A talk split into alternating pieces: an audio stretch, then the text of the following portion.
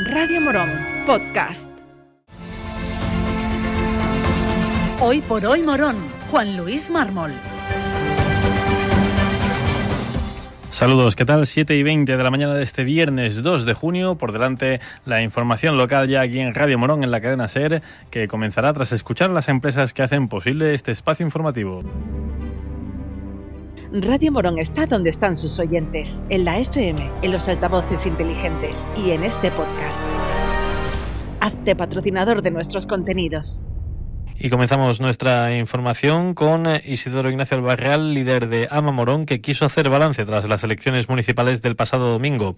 El portavoz Amero reiteraba esa decepción por no haber podido crecer en votos o en concejales. Bueno, ya lo dijimos y lo reiteramos que desde Amorón no estábamos satisfechos con los resultados nuestros. Nosotros, nuestro objetivo era crecer y no hemos crecido, nos hemos mantenido.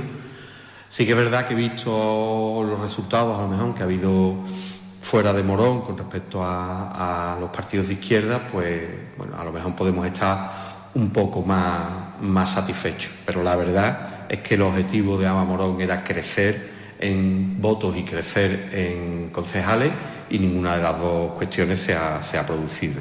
También declaraba Alba Real que el PSOE no estaba valorando adecuadamente la pérdida de la mayoría absoluta. Eh, pero por otro lado, creemos que sí que no está habiendo un análisis acertado por parte del, del, grupo que ha ganado, que es el PSOE, porque creo que no está valorando suficientemente la pérdida de la mayoría absoluta que está teniendo. Eh, tiene nueve concejales y el resto de grupos municipales en su conjunto tenemos doce concejales.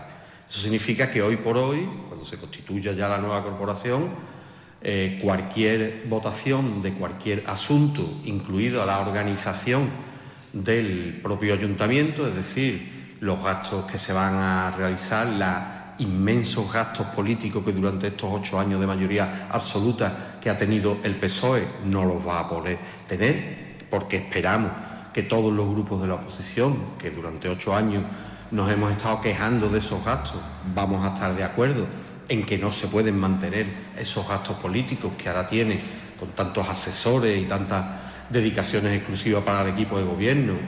Creemos que eso se va a tener que revisar. Vuelvo a repetir, el PSOE tiene nueve votos, el conjunto de los partidos de la oposición tenemos doce. Incluso para la elección de alcalde, en la primera votación se necesitan once votos que el PSOE no tiene. Otro de esos temas que tendrán que abordar es el mantenimiento de infraestructuras municipales, especialmente la de los colegios.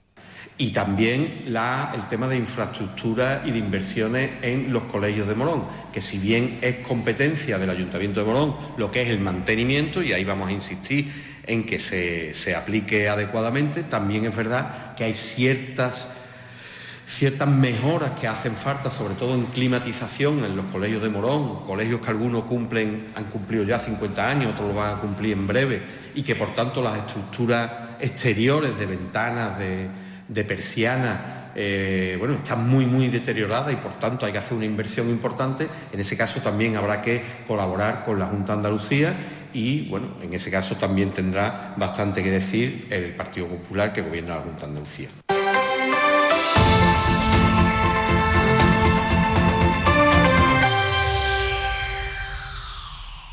El miércoles pasado, la Fundación Machado hacía oficial la lista de los premios Demófilo de Semana Santa de Sevilla 2023 y entre ellos se encontraba la obra del bordador moronense Manuel Solano, que veía recompensado su trabajo en la restauración del manto de la Virgen del Socorro de la Hermandad del Amor, un reconocimiento que quisimos comentar con el propio Solano.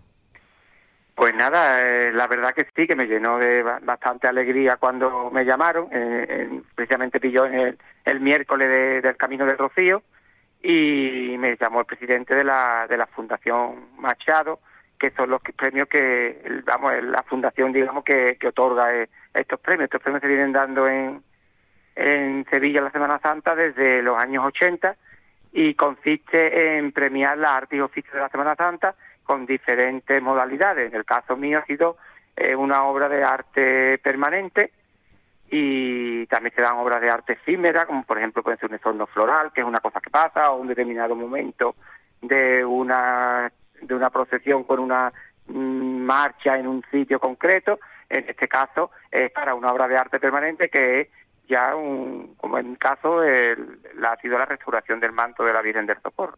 Un duro trabajo que se ha extendido durante más de dos años. Hablaba así Manuel Solano de la envergadura de restaurar una obra culmen del bordado sevillano, obra de Conchita Fernández del Toro. Sí, sí, prácticamente ha sido algo más de dos años, desde que se firma el, el proyecto y se firma el contrato con la hermandad y se termina, pues algo más de dos años. Ha sido concretamente 26 meses y ha sido un trabajo de, de muchísima, muchísima envergadura. Estamos hablando de que es una pieza culmen del bordado sevillano, de, de Conchita Fernández del Toro, de una bordadora que, que era una, una profesional, una maestra de, de, cuando hizo este, este manto ya era una señora mayor y fue contratada por la hermandad y se bordó en la hermandad, especialmente en la dependencia de en la parroquia del Salvador, fue, se bordó este manto. Y es una, una pieza que a simple vista lo que es la parte digamos de bordado no estaba tan deteriorada pero la parte de lo que es el terciopelo estaba muy muy muy deteriorado. Responsabilidad al máximo. Mm, miedo no te puedo decir que haya tenido nunca porque yo sabía perfectamente lo que yo lo, yo tenía claro lo que iba a hacer y además lo en mi proyecto yo tuve que presentar un proyecto y en mi proyecto lo llevaba muy claro las pautas a seguir y, y la, tanto la hermandad como la comisión del instituto lo vieron vieron mm, bien lo que la idea que cómo lo iba yo a, realizar esto. Pero sí siempre siempre mucho respeto en, a una obra de, de, esa, de esa envergadura porque mm, lo mismo que ha salido si no muy bien ha salido la cosa muy bien mm, si la cosa no sale tan bien te estás entre comillas cargando a, un, a una obra a una obra cumbre del bordado sevillano. Entonces pues ahí hemos puesto los, los cinco sentidos, como se suele decir, hemos estado puestos dos años prácticamente dedicados en cuerpo y alma a ese manto.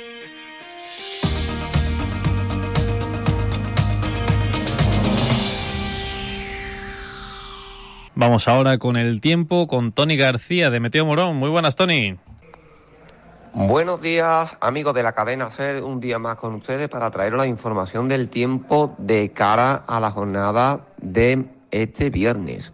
Un viernes donde nuestros cielos seguirán con intervalos de nube de tipo medio alto, con un incremento de nubosidad, sobre todo en la segunda mitad del día, donde algunos modelos nos indican la probabilidad de alguna formación de tormenta donde nos puedan dar algunos chubascos, sobre todo a últimas horas de la tarde y de cara a lo que es la noche del viernes hacia el sábado.